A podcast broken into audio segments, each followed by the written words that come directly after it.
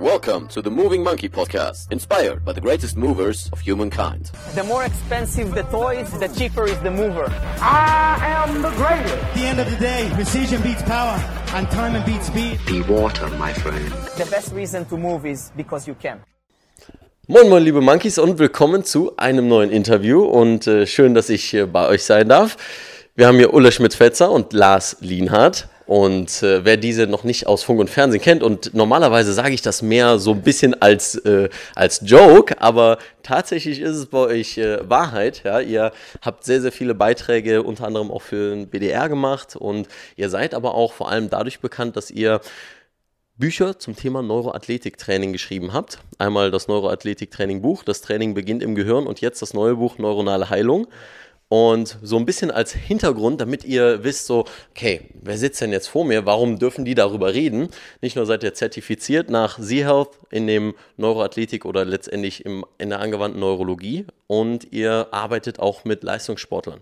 Ihr wart selbst Leistungssportler und übertragt das Ganze jetzt mit dem neuen Wissen der Neurologie, um Weltmeister, Nachwuchssportler besser zu machen.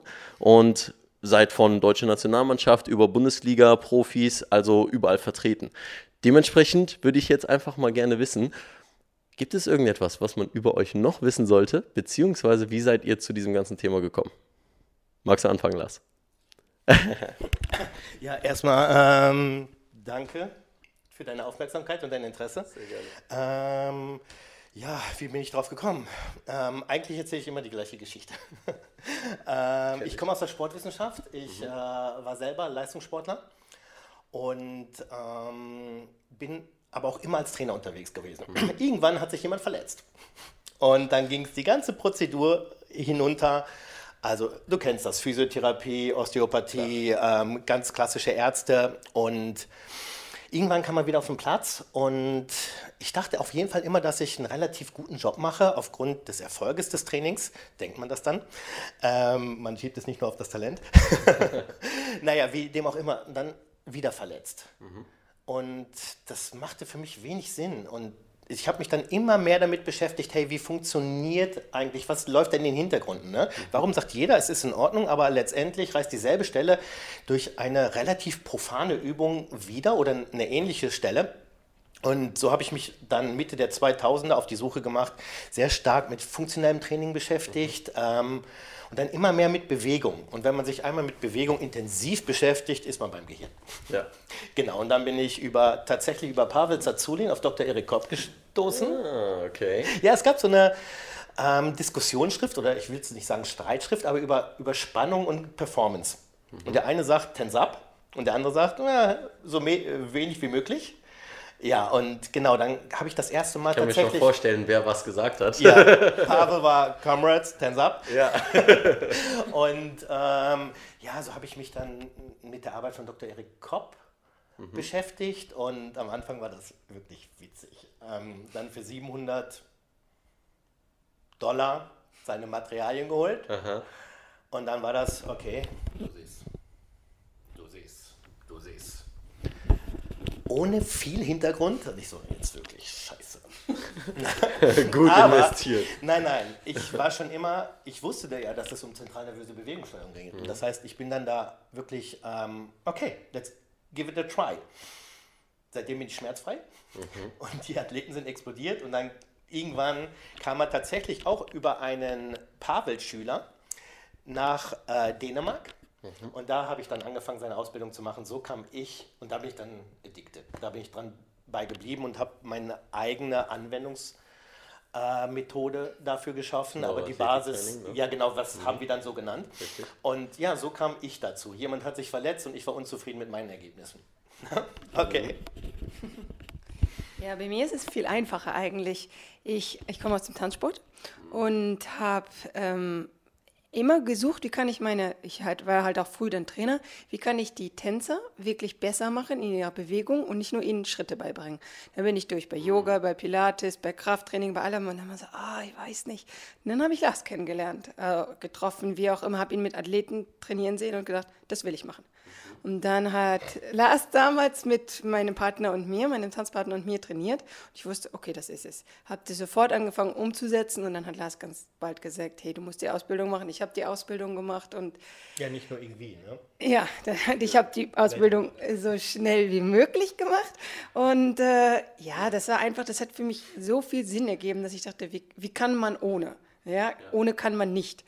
Ja, und dann, der Rest hat sich ergeben. Dann kam das erste, dann hat sich halt meine Arbeit ausgeweitet. Dann waren es halt nicht nur Tänzer, dann äh, ich war mit im Broadway, ich habe in, in einer Tanzshow jemanden betreut, dann hatte ich tatsächlich einen Bundesliga-Profi, der in der Rehabilitation war. Entschuldigung. Und äh, ja, dann kam das erste Angebot, die erste Anfrage, ein Buch zu schreiben. Und dann habe ich gesagt, okay, das müssen wir machen. Das war noch so, oh, ich weiß nicht. Ja, ich gehe auf den Platz. Aber es ist halt einfach wichtig. Für mich, mich hat es so überzeugt und so begeistert. Und war der Meinung, dass das Thema einfach mehr Personen zur Verfügung stehen muss. Ja. Das war mein Grund. Schön. Danke euch schon mal für die Einleitung. Und bei dem ganzen Thema Neurologie kann man natürlich ein rieses, riesen, riesen Fass aufmachen von Anatomie, Physiologie und all diesen ganzen Kreisläufen. Aber jemand, der vielleicht noch keine wirkliche Erfahrung damit hat, ich habe zwar schon hier oder da mal immer was auf dem Kanal eingestreut, aber natürlich ist so mein Gateway erstmal den Leuten mit Bewegung, das, was sie kennen, erstmal was äh, bekannt ist, so den Eingang in vielleicht eine etwas andere Perspektive auf Bewegung und Sport zu geben, weil auch isolierte Gelenkskreise, wenn wir jetzt von Propriozeption sprechen, das ist auf jeden Fall den Monkeys geläufig, dieser Begriff, ähm, dann ist das schon etwas, was anders ist als vieles Krafttraining, ne? genau, als herkömmliche Methoden. Ähm, aber bei dem Thema Neurologie, wie seht ihr das Ganze, wenn wir jetzt Bewegung betrachten? Weil du sagtest, man kommt, wenn man bewegungsgesteuertes Training oder Bewegungssteuerung sich anguckt, nicht an Neurologie vorbei. Wie erklärst du das jemandem, der sagt, ja, aber ich muss doch jetzt irgendwie nur 100 Kilo wegdrücken können? Ja, also da hat er recht. Ähm, Bewegung ist aber ein Endresultat von vielen, vielen Prozessen, die im Hintergrund laufen. Ja? Wenn man sich das Nervensystem anguckt, ähm, quasi das Gehirn hat zwei Aufgaben. Ne? Lebenserhaltung sichern, ja? Survival first und Überbewegung. Und ähm, ähm, wenn wir uns Bewegung betrachten, be- betrachten wir meistens aufgrund dessen, dass wir ähm, biomechanisch und physiologisch orientiert ausgebildet sind, das Endprodukt. Ja, aber bevor eine Bewegung stattfindet, ja, und bevor diese 100 Kilo gedrückt werden, passieren so viele Prozesse. Ja, nämlich ähm, die Bewegung muss stabilisiert werden, sie muss unter der gegebenen Situation stattfinden und, und, und. Das Gehirn scannt zu jeder Millisekunde die Umwelt, die eigene Bewegung und das Innere des Körpers und trifft dann eine Entscheidung, wie die nächste Handlung aussieht. Auch wenn das 100 Kilo drücken sind, ist das eine Entscheidung, die getroffen wird. Und wie leicht es mir fällt, wie, wie gut welche Muskeln wann arbeiten, wie gut die Rhythmen der Knochen sind, ist eine Entscheidung vom Gehirn gewesen. Ja? Und das heißt, wir gucken quasi in die Hintergrundstrukturen. Ja? Und das ist das, was die neuronale Welt einem dann zeigt. Und das ist ein wirklich, wirklich großes und weites Feld und ist so spannend. Und die, die Entwicklung geht ja immer, immer, immer, immer tiefer. Wir fahren, erfahren von Woche zu Woche mehr, wie was miteinander kommuniziert. Und ich hoffe, damit habe ich es ein bisschen getroffen, was Gehirn und Bewegung betrifft. Also ein Muskel ist leider dumm. er kriegt einen Befehl und führt aus. Ja. Das ist tatsächlich ein Zitat, was ich äh, aufgeschrieben habe, als ich bei dir war, das erste Mal im äh, Workshop in Brühl. Ähm, Das war äh, Kraftneurologie, genau. Und daraufhin habe ich so viele zerschmetternde Kommentare bekommen, wie, kannst du das sagen und das stimmt doch gar nicht und da, da, da, da. Ne, aber letztendlich, wenn man sich das durch diese Linse anguckt, ähm, ist das das Ausführungsorgan dessen, was von all diesen Prozessen vorher passiert ist. Ne? Ähm, wie ist das mit Sportlern, mit denen du arbeitest? Du hast jetzt gesagt, du machst viel mit dem Tanzen, weil du natürlich auch selbst aus dem Tanzen kommst. Wie schaust du dir jemanden an und sagst vielleicht, hm, die und die Schrittfolge, die kannst du vielleicht aufgrund der und der Prozesse im Gehirn nicht so gut ausführen? Oh, das ist interessant. Ähm, naja, als allererstes ist es ja meistens nicht so, dass ich sage, denen, was ihr Problem ist, also, sondern die kommen ja zu einem und sagen, ich habe immer Schmerzen im linken Knie oder beim Wiener Walzer rechts rum klappt, links rum klappt nicht. Oder ähm, ich kann meine Arme nicht oben halten. Also zwei Minuten Arme oben halten ist immer ein Thema im Standardtanzen.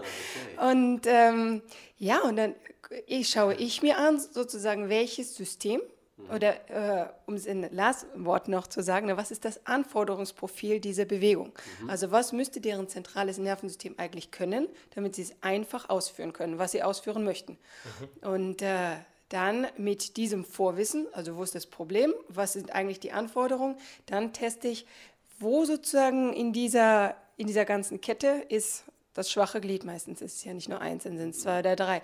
Wenn jemand sagt, rechtsrum kann ich gut drehen, linksrum nicht, dann denke ich halt ans Gleichgewichtssystem, was linksrum vielleicht nicht drehen möchte. Oder wenn ich über, über einem Bein nicht stabilisieren kann, dann äh, schaue ich mir die reflexive Stabilität auf dem Bein an. Also ich gehe immer mit dem Wunsch meines Athleten und dem, was und seinem Ziel in meine Tests und ins Training. Ja. Wenn ich Gerne. einmal kurz einhaken kann. Eigentlich passieren die technischen Fehler nur auf einen Mangel von Informationsverarbeitung. Entweder bei, sind zu wenig aufgenommen worden, schlecht weitergeleitet oder schlecht verarbeitet. Und wir gucken quasi ähm, innerhalb what happened before what happened happened. Also bevor die äh, das technische Problem kommt. Ja. ja oder hey, ich komme nicht aus dem Block schnell raus und und und. Ähm, quasi, welche Information bekommt zu der Zeit das Gehirn, dass es sagt, nee, ich kann die Bewegung nur unter diesen Bedingungen ausführen. Ja? Und das heißt, wir gehen dann wirklich hin und gucken, wo ist der Mangel an Informationen während des technischen Problems oder kurz vorher. Und so kommt man dann relativ schnell zu dem Ziel. Das heißt, jede Bewegung hat wirklich ähm, ein oder jede Position, jede Bewegung, ähm, ähm, jede Sportart hat ein Anforderungsprofil an das zentrale Nervensystem des Athleten. Und wir checken einfach, ist der Athlet und sein Nervensystem in der Lage, den Anforderungen, die die Bewegung an ihn stellt, überhaupt Rechnung zu tragen.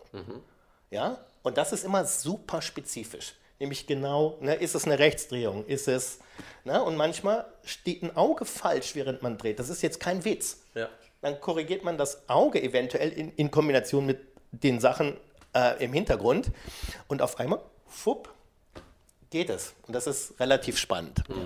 Ja, das ist absolut. Ähm, ich habe sehr oft mal einen Pencil Push-Up so einfach mal als Testung und als äh, Idee den Leuten mal in der Instagram-Story hochgeladen.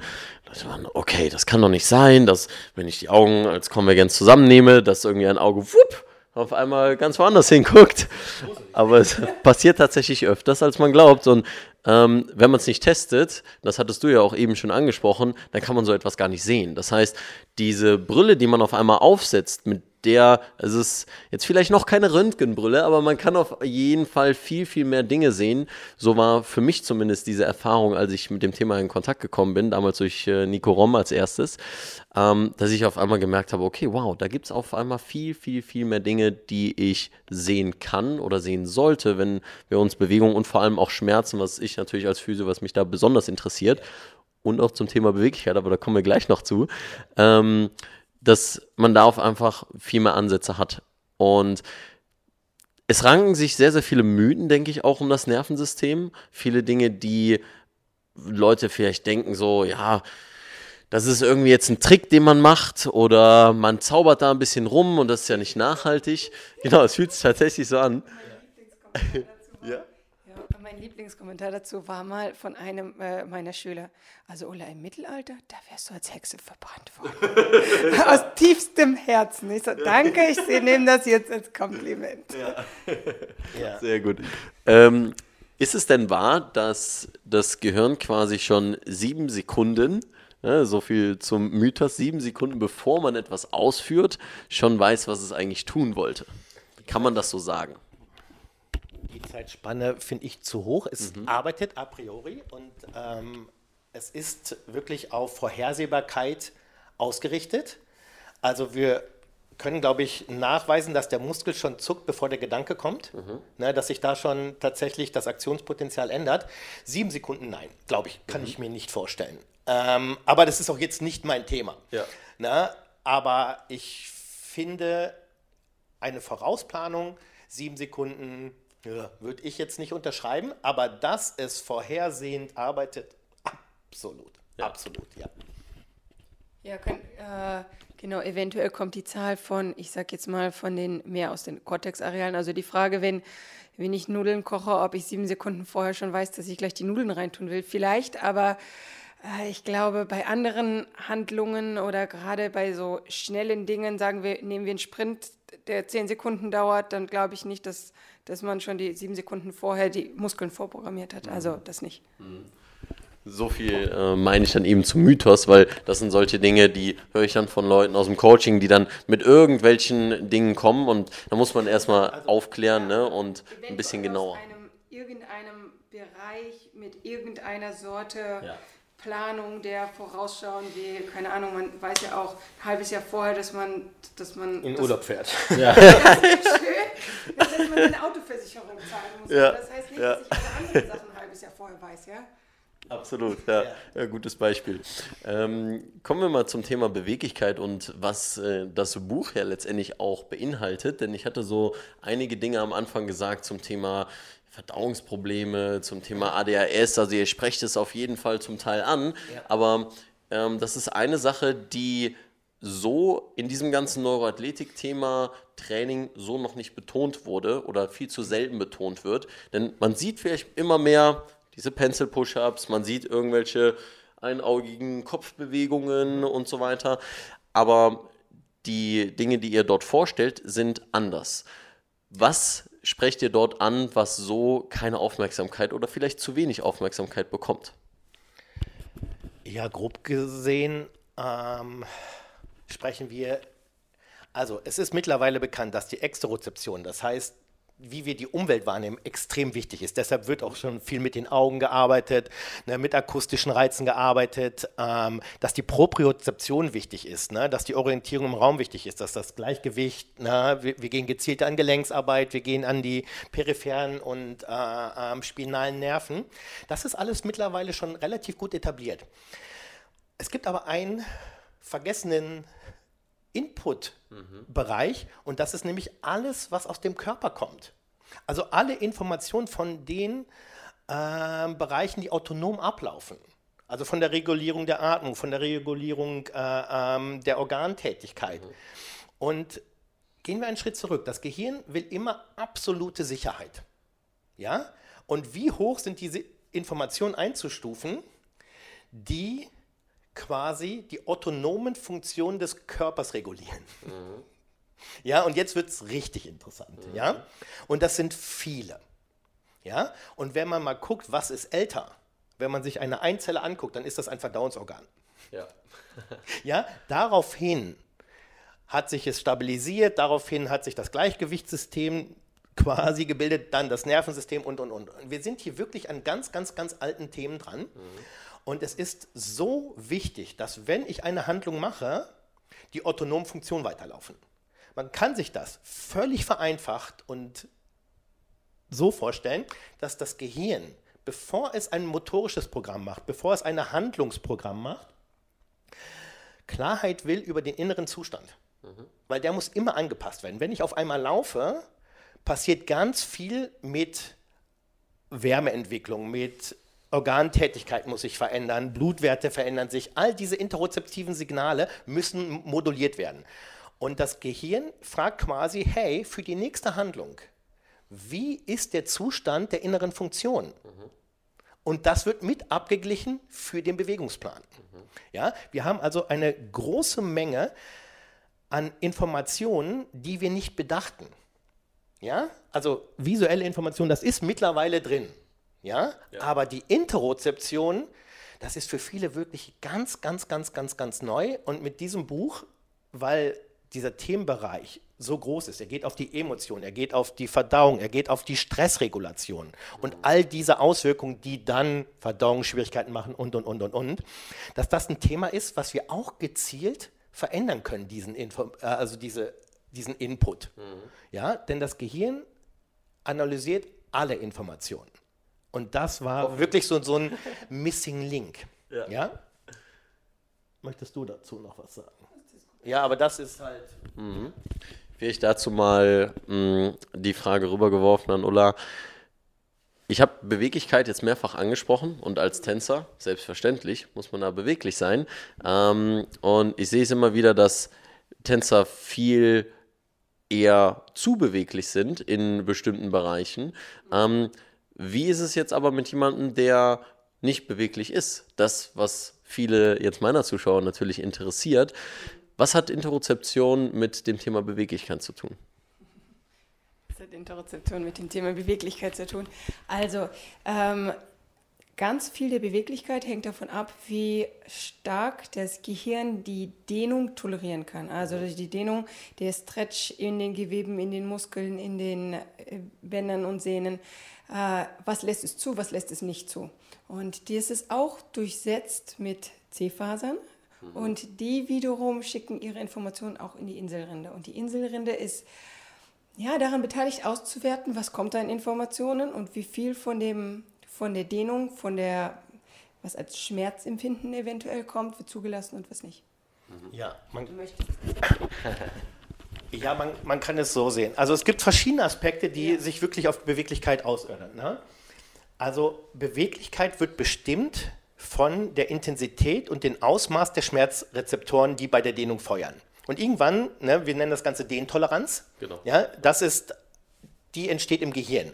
Ne? Wird der Zug auf das Gewebe fortgeführt oder abgebrochen, entscheidet das Ausmaß und die Bewertung der Schmerzrezeptoren, die dabei entstehen.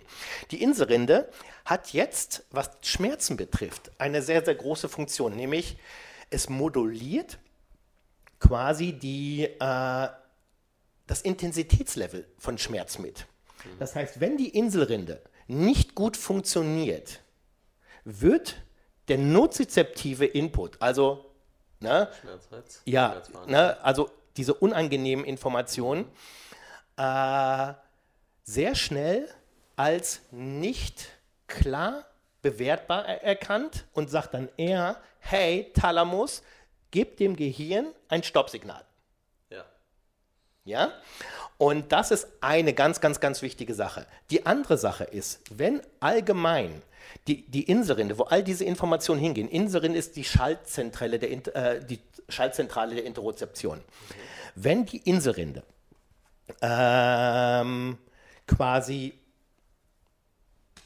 nicht gut funktioniert, es ist ein Integrationszentrum, dann werden sensorische Informationen nicht gut integriert. Und das ist dann immer, egal was ist, ja, wenn ein Integrationshirnareal nicht perfekt arbeitet, hat das Gehirn eher schlechtere Informationen als gute Informationen. Das heißt, einfach auch durch die Tätigkeit und die Funktionsweise als Integrationszentrum ähm, bekommt das Gehirn mehr Vorhersehbarkeit.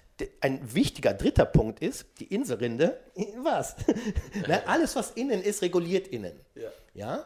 Und sie hat eine totale Kommunikation mit einem Hirnareal, das nennt sich ähm, supplementär-motorische Areale.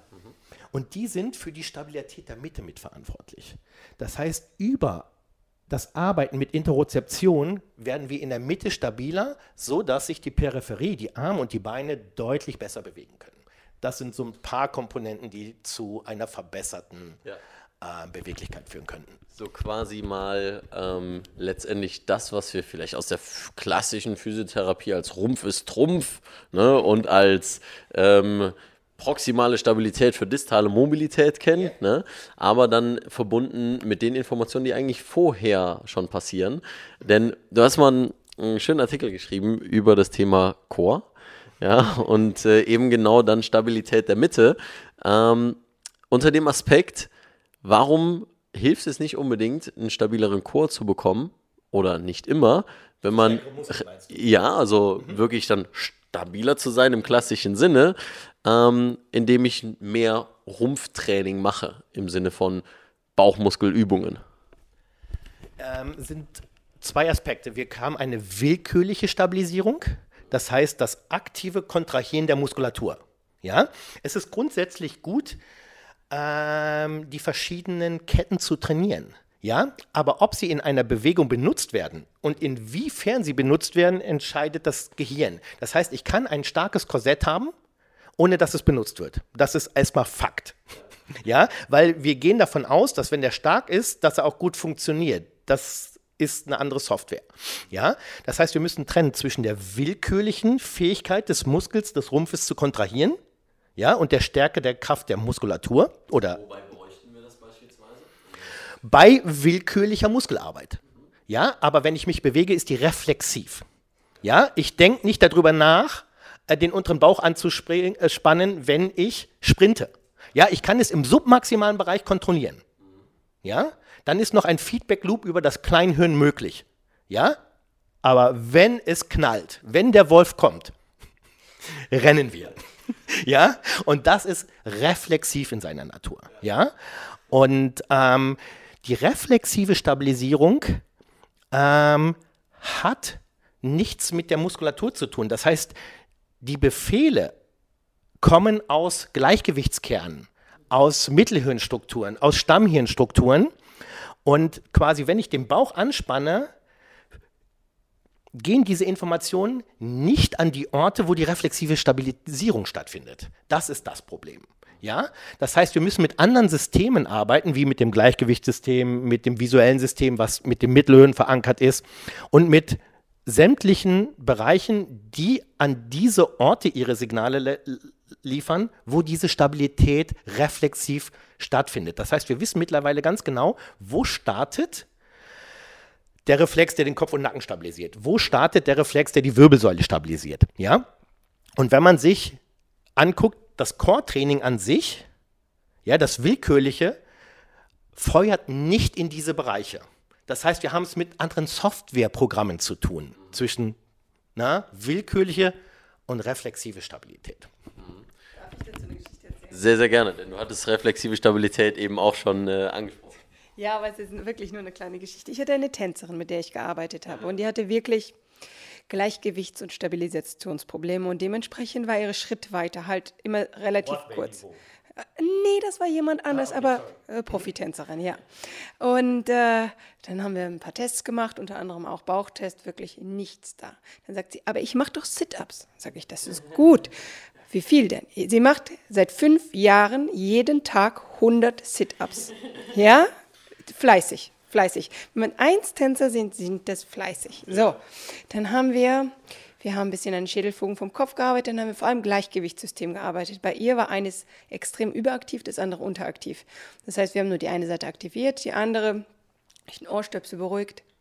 Bombenstarker Bauch, also starker Chor, doppelt so große Schrittweite. Sie konnte zum ersten Mal innerhalb der Bewegung dann auch wirklich, wirklich agieren. Es kam das Strahlen ins Gesicht, alles anders. Und ich sage nur, fünf Jahre lang 100 Sit-Ups am Tag.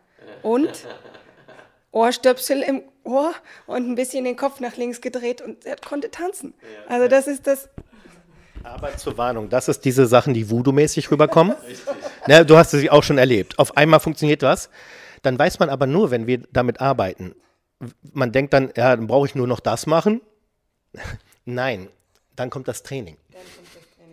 Ja, dann kann ich gezielt Systeme aufbauen. Und das ist wie alles andere Training, deshalb haben wir es Neuroathletik-Training genannt. Wir müssen Systeme aufbauen. Genau wie Muskelsysteme. Keiner fragt und hinterfragt, ja, wie lange muss ich den Muskel trainieren, bis er schwer, stark wird? Jeder weiß, das dauert Monate.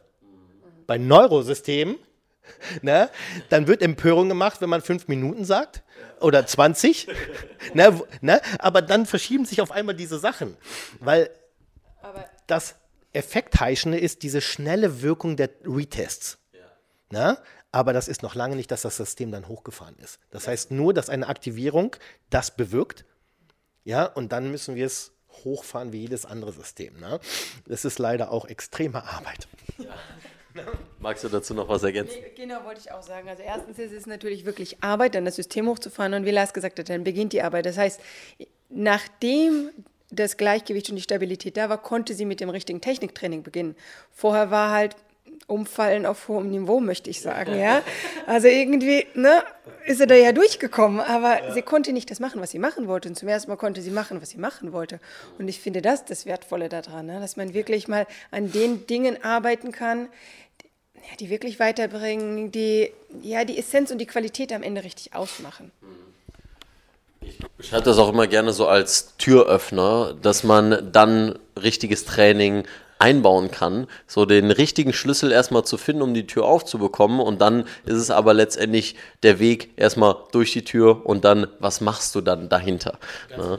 Ähm, und vom Rahmen her ist es natürlich sehr, sehr schnell gesagt, ach, das ist ja alles Voodoo von wegen, ja, es steht auch auf dem Buch Heilung, das wird direkt dann so gerne in die ESO-Schiene geschoben mit irgendwelchen Kräutersalzen und keine Ahnung was, ja. aber... Ähm, War nicht unser Favorit ich merke schon, da ist äh, Diskussionsbedarf gewesen.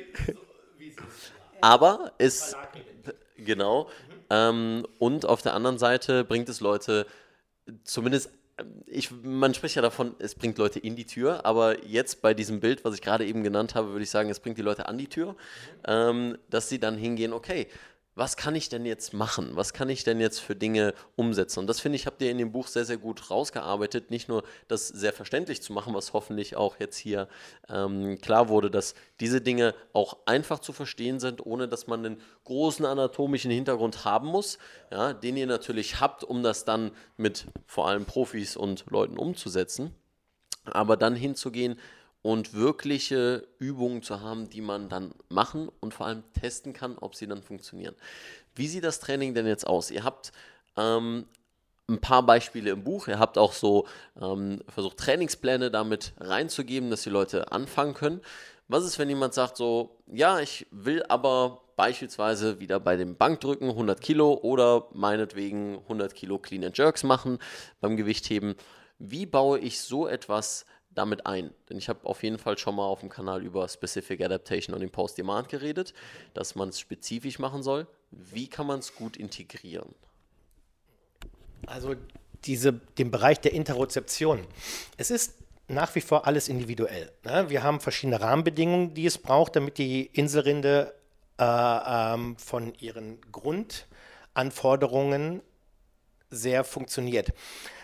Und wenn ich jetzt unabhängig vom Bankdrücken oder Clean and Jerk, wenn ich einen Menschen vor mir habe, müsste ich ein bisschen gucken, hey, welcher Inputfaktor aus der Interozeption ist bei ihm the weakest link?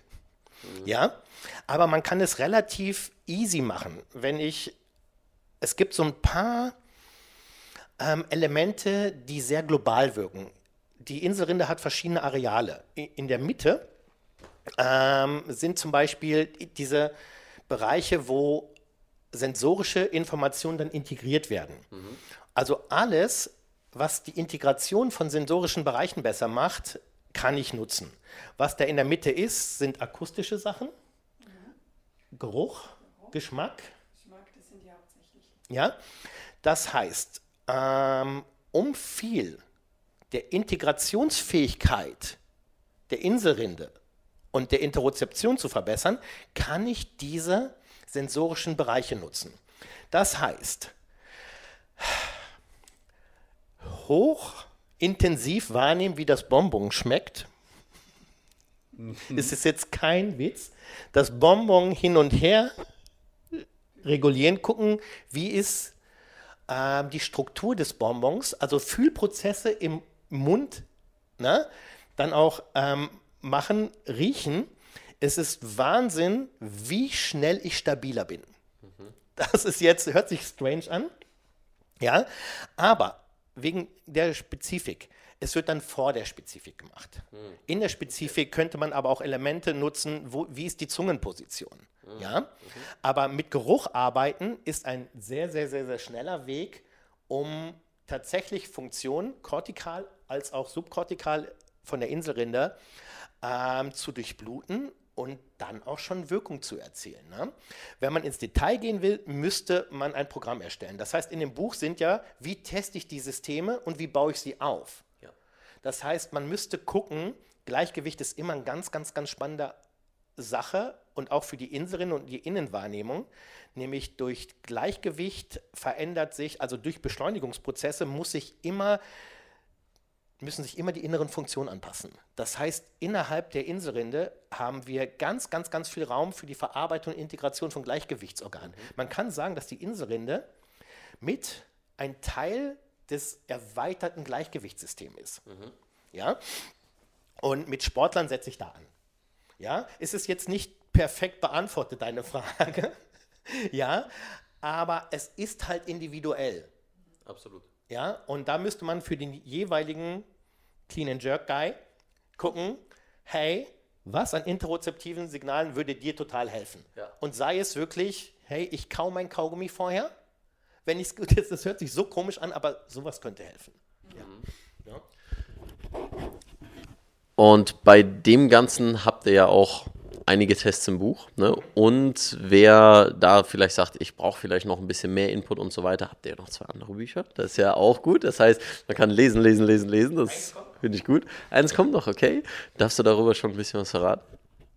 ja, natürlich. Ähm, das ist. Ich Ähm, nämlich auf Instagram immer nur am äh, Schreiben und Ich Schreiben und Schreiben. fühle auch ehrlich gesagt kaum was anderes zurzeit, ähm, weil ich auch schon echt im Vollzug bin. Wir haben es einfach nicht zeitmäßig so hingekriegt, wie wir wollten und wie das Verlag wollte mit Amazon. Wie auch immer, das geht um Kraftbeginn im Gehirn. Das heißt, die Rahmenbedingungen, Kraft ist die Fähigkeit des Gehirns, Spannung im Muskel zu erzeugen. Ja? Das heißt, ähm, welche dieser ganzen Sachen müssen koordiniert werden. Also für uns ist Kraft oder für mich ist es Koordination unter Last.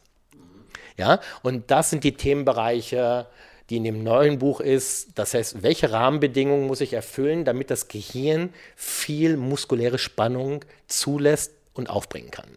Ja, also Kraft ist das Thema des nächsten Buches. Sehr gut, auf jeden Fall sehr spannend. Ich glaube, das äh, interessiert sehr, sehr viele.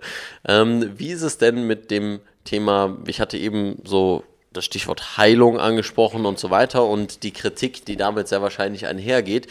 Ähm, wie beantwortet ihr letztendlich Kritik und wie geht ihr darauf ein? Weil ich denke, dass sehr viele und nicht nur ich denke, sondern ich weiß, dass es so ist, denn der besagte Post, den ich mal nach deinem ähm, Workshop gemacht hat, der da hagelt es dann immer voller Kritik und es wird nach Studien gefragt und es wird nach Relevanz und evidenzbasiert gefragt und so weiter. Äh, wie sieht es damit aus und wie integriert ihr das in eure Arbeit? Also generell jetzt? Ja.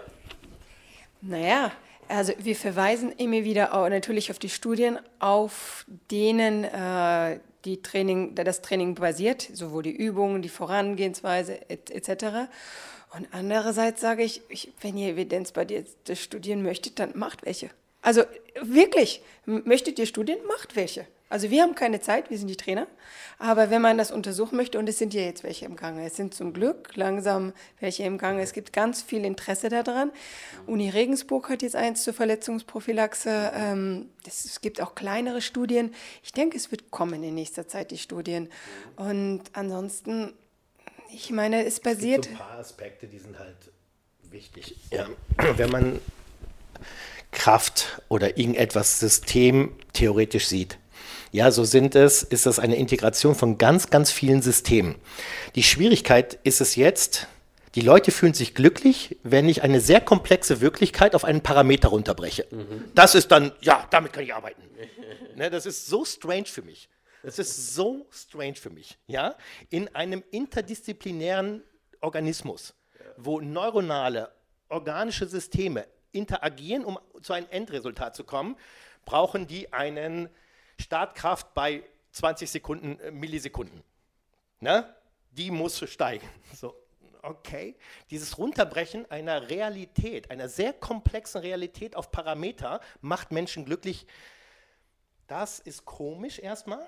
Ja, wir brauchen die Praxis und wir brauchen ähm, theoretische Ansätze, ja, um weiterzukommen. Und das ist ein überragender theoretischer Ansatz. Er, alles, was wir machen, ist ja nur aus der angewandten Neuroanatomie, aus der angewandten Neuroforschung, äh, angewandten äh, Neurologie.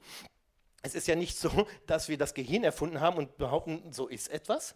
Ist es natürlich, ja, was, was gemacht wird, es wird auch dieses komplexe System runtergebrochen, damit es anwendbar ist. Ja, ähm, aber es funktioniert, die Ergebnisse sind erstaunlich. Ja, und das auch jetzt schon über Jahre. Und jeder, der es kennengelernt hat, der weiß das. ja, und ähm, es wird nach und nach dann die Wissenschaft das auch wieder runterbrechen, sodass es alle akzeptieren. ja, aber das Grundproblem ist wirklich, ähm, Sachen sind komplex. Punkt. Ja. Sorry.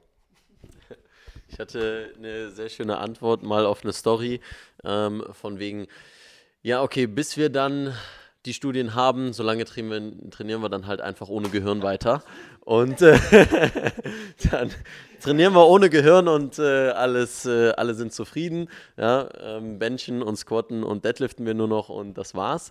Ähm, und dementsprechend ähm, finde ich es auch sehr schön, dass ihr die Betonung dieses Buches auch darauf legt, dass es nicht, nicht so einen hundertprozentigen Sportbezug hat, sondern mehr diesen Gesundheitsaspekt.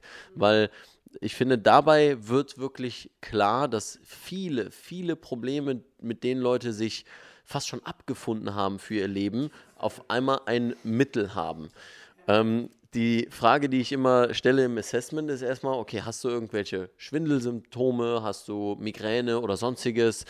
Ähm, und dann kommt unter anderem, ja, nee, nur so zweimal im Monat. Und dann muss man den Leuten erstmal erklären, das ist nicht normal und das sollte nicht normal sein. Und dann aber auch wirklich ein Verständnis dafür zu geben, hey, du kannst etwas daran machen, was vielleicht in der klassischen Schulmedizin nicht wirklich gemacht wird, weil da zu sehr der Aspekt ist von, wir haben diese Behandlungsmethoden, die einerseits natürlich finanziert werden und auf der anderen Seite, dass wir damit gewisse Reliabilität unserer Arbeit haben, mit dem wir uns auch absichern gegenüber den Krankenkassen und den Patienten. Ne, das ist natürlich auch noch ein Riesenapparat, der dann damit hinzukommt. Ähm, wenn wir uns jetzt auf Gesundheit an sich nochmal fokussieren, bevor wir den Rahmen schließen, wie ist es so an ein, zwei Kleinigkeiten vielleicht beispielhaft ähm, den Leuten verständlich zu machen, was sie in ihrem Alltag integrieren können, um stressfreier, denn das ist ja so ein großer Aufhänger des Buches, um stressfreier zu leben. Hm. Ich sag verlängerte Ausatmung. okay.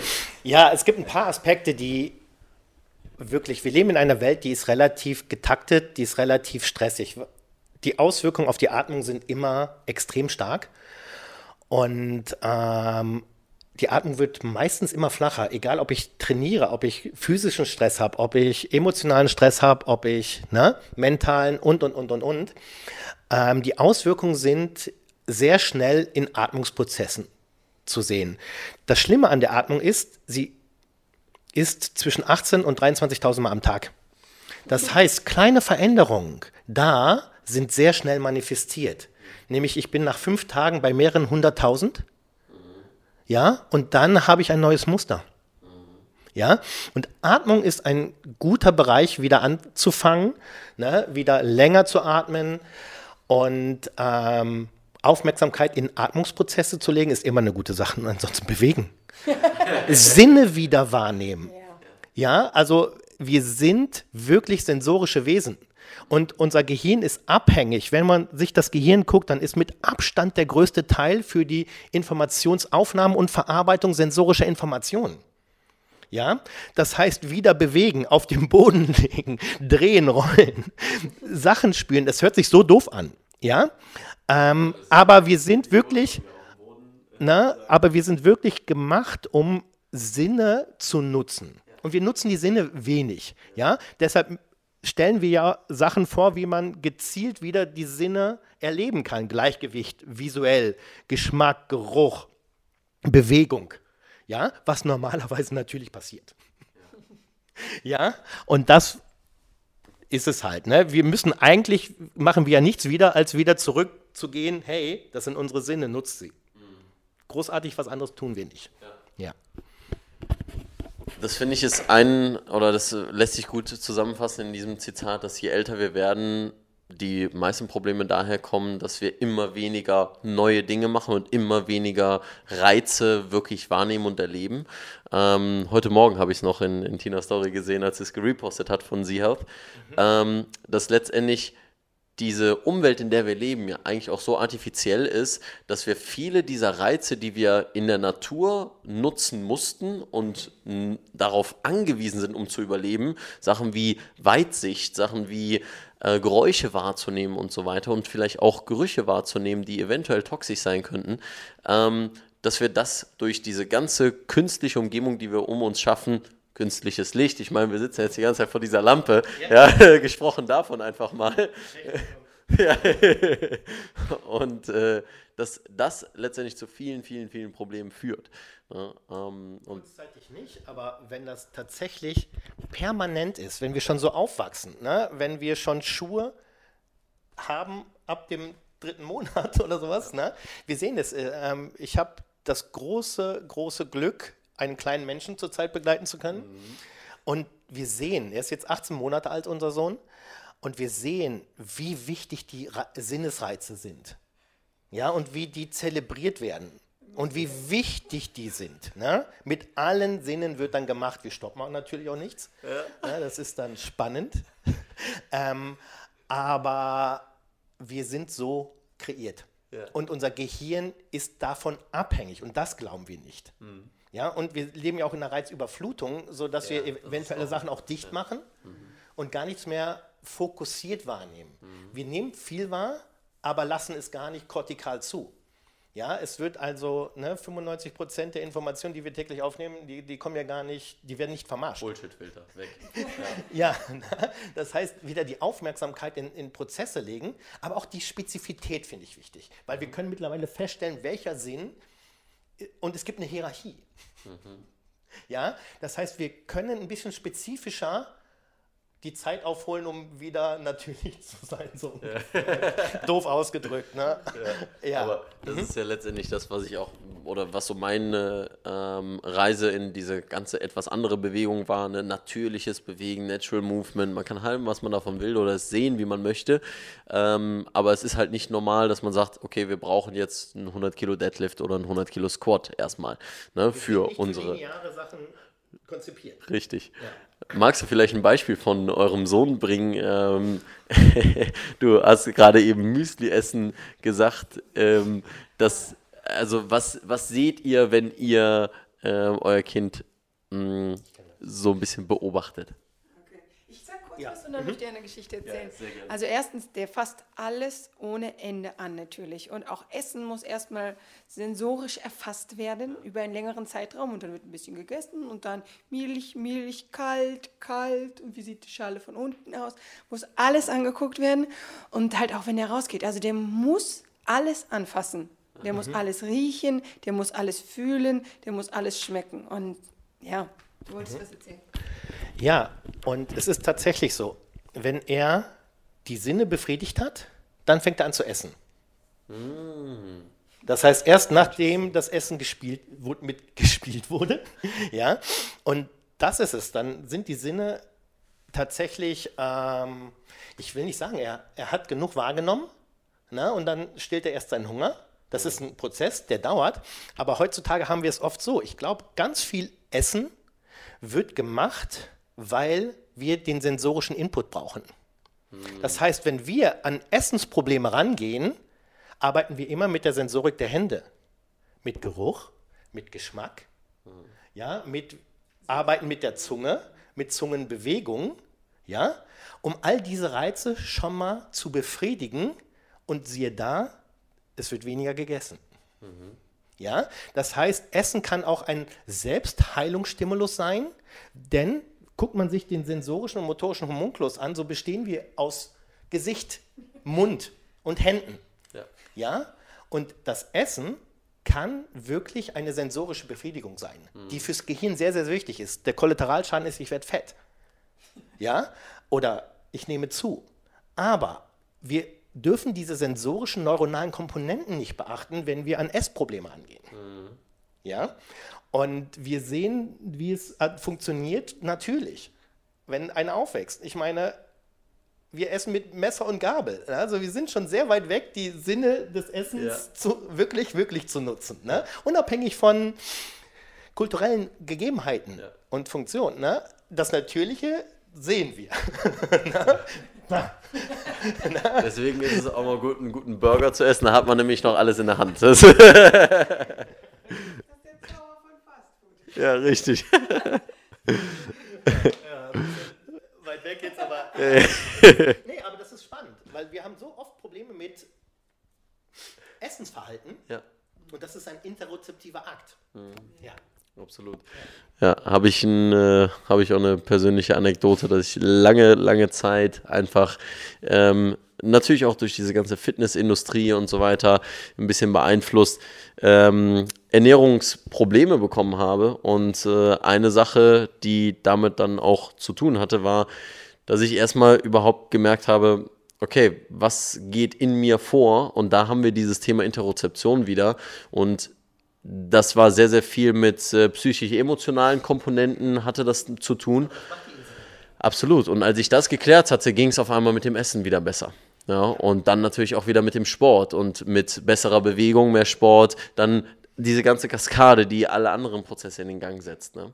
Ähm, und so, finde ich, haben wir sehr, sehr viele schöne Beispiele, die wir eigentlich sehen könnten, aber für die wir erstmal wieder die Wahrnehmung, und ich finde, das ist so dieses große Überthema, die Wahrnehmung für diese vielen verschiedenen Bereiche wieder zu bekommen, ähm, bevor wir hingehen und uns irgendwie belasten und hingehen und noch mehr Stress aufs äh, Input äh, geben, auf, unser, auf unsere Inputsysteme geben.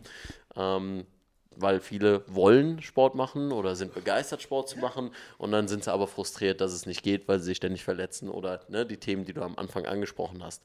Und dementsprechend gibt es etwas, was ihr der Affenbande, wie ich sie gerne nenne, meine Community und diejenigen, die jetzt gespannt zugehört haben oder vielleicht das erste Mal auch hier auf dem Channel sind, mitgeben wollt, was sie vielleicht direkt umsetzen können, um so für sich stressfreier und vor allem zufriedener damit zu leben. ja. Eigentlich das, was wir gerade gesagt hatten, die Atmung. Atmen. Guckt euch Mobility Workouts an Ja, in den Gelenken. Wir leben von der Information der Gelenke. Die sind so wichtig fürs Gehirn. Alles, was Bewegungsveränderungen wahrnimmt, aktiviert es. ja. Ähm, ansonsten seht zu, dass die Mitte nicht nur stark ist, sondern auch reflexiv gut gesteuert wird. Ja. Ich füge noch was ganz anderes hinzu. Gibt auch ein Kapitel in dem Buch über Achtsamkeit. Und tatsächlich, wenn wir jetzt darüber gesprochen haben, dass man die Dinge wieder wirklich wahrnimmt, dann ist das eigentlich genau das. Also fünf bis zehn Minuten am Tag Achtsamkeitstraining, fieses Wort dafür, weil eigentlich ist es wirklich nur bewusst Dinge zu erleben, ohne sie zu bewerten, hilft. Also das reguliert tatsächlich diesen Teil der Inselrinde, die, die diese ganzen Angstprozesse, Depressionen und selbst wenn man jetzt kein ein depressiver Mensch ist oder ein ängstlicher, diese, ich sage es jetzt mal wirklich, diese Stressprozesse, ja, reguliert das so runter. Und sei es, dass man, wenn man in der Straßenbahn fährt, mal fünf Minuten nicht aufs Handy guckt, sondern da sitzt und jetzt schlechtes Beispiel, wie riecht es da? Meistens nicht so gut. Was sehe ich? Wie fühlt sich nicht bewerten? Ja, da, da, okay, da kann man Achtsamkeit ganz besonders gut trainieren. Wie fühlt sich der Sitz unter meinem Popo an? Ist ein Windhauch, ist kein Windhauch? Ist der mehr auf der linken Wange als auf der rechten Wange? Fünf Minuten nicht, nichts tun, aber wahrnehmen. Also Goldgrube. Ist Goldgrube, wirklich. Und bringt bringt jeden runter. Punkt. Also wenn man es schafft, natürlich immer wieder kommt dann, aber ich muss doch noch das machen und das machen und das machen. Das ist ja genau das, aus dem wir aussteigen wollen. Also ich sage fünf bis zehn Minuten Achtsamkeitsübungen am Tag. Das ist meine. Ja, das ist schön gesagt. Das finde ich, schließt den Rahmen sehr, sehr gut ab und äh, gibt nochmal so einen ganz anderen Fokus auf eben das, was wir sonst machen. Training, mehr, mehr Output, mehr, mehr, mehr, mehr, mehr und immer dieses, immer weiter und weiter machen zu wollen. Aber um weiter, schneller, höher, sch- schneller, höher, weiter. Genau, müssen wir besser werden. Das ist sehr, sehr gut gesagt. Ähm, und da habt ihr die Erfahrung aus dem Leistungssport, aber auch mit vielen anderen Menschen, denen ihr geholfen habt. Und wenn jemand jetzt sagt, hey, ich will mehr darüber erfahren, natürlich, das Buch sehr zu empfehlen. Ähm, worüber können Sie noch mehr erfahren? In dem Buch? Oder Auch über das ganze Konzept, über euer Konzept, über euch. So, wo können Sie noch mehr Ah, erfahren? in den anderen Büchern? also Neuroathletiktraining, ähm, als auch Training beginnt im Gehirn und das Neue. Da haben wir große, das ist eines erstmal von Trainern für Trainern, bei dem zweiten Neuro, äh, äh, Training beginnt im Gehirn, wirklich, wie kann ich alle wichtigen sensorischen ähm, Quellen testen, aufbauen und strukturiert progressiv ähm, trainieren. Das sind schon Sachen, die vielen wirklich eventuell erstmal eine neue Perspektive auf, auf Sachen, auf Bewegung, auf Kraft, auf Leistungsfähigkeit geben. Ähm, und ähm, man kann in Ausbildung gehen. Ich mache sehr, sehr, sehr praxisorientierte Workshops zu verschiedenen Themenkomplexen, Neuromobility, neurozentrierte Strategien im Krafttraining, als auch grundlegend Neuroathletiktraining. Die Arbeit von Dr. Erik Kopp ist outstanding. ja. Und es gibt also viele verschiedene Möglichkeiten. Es ist mittlerweile, gibt es Literatur, es gibt einfach funktionelle Anatomie, einfach mal googeln oder Anatomie der Bewegung oder Neurologie der Bewegung. Man, man, wir leben in einer Zeit, wo wir so viel im Internet erfahren können, Gutes und Schlechtes, aber wir können filtern. Ja, und ähm, sobald da in, in neue Richtung geguckt wird, gibt es vielleicht das eine oder andere, der so, okay, ja, das Gehirn ist wichtig, lass uns mal gucken, wie es funktioniert. Ne? Okay. Sehr gut, dann vielen, vielen Dank für eure Zeit. Und äh, alle Informationen sind unten in der Beschreibung. Und wenn ihr das Ganze nicht seht, sondern gerade hört, auch da in die Shownotes gucken. Und äh, solltet ihr das Ganze vielleicht jetzt nochmal am Podcast oder sonstiges hören wollen, um es mitzunehmen, um vielleicht hier die ein oder zwei Informationen nochmal wiederzuhören und nochmal rauszuhören. Repetition is the mother of skill, ne? so auch bezüglich der Übung. Und wahrnehmen bisschen atmen. Nehmt euch jetzt erstmal fünf Minuten nach dem Interview und dementsprechend vielen Dank und keep moving. Stay sexy. Und das war's schon wieder mit dieser Moving Monkey Podcast Episode. Danke, dass du bis hierhin zugehört hast. Wenn du noch mehr Monkeyness in deinem Leben haben willst, dann schau auf movingmonkey.de. Dort findest du alle Infos rund um Coachings, Workshops der Moving Monkey Akademie, dem Monkey Merch und natürlich der Anmeldung zum Newsletter, um immer up to date zu bleiben. Ich freue mich, wenn du beim nächsten Mal wieder dabei bist. Bis dahin, keep moving, stay sexy. Dein Leon.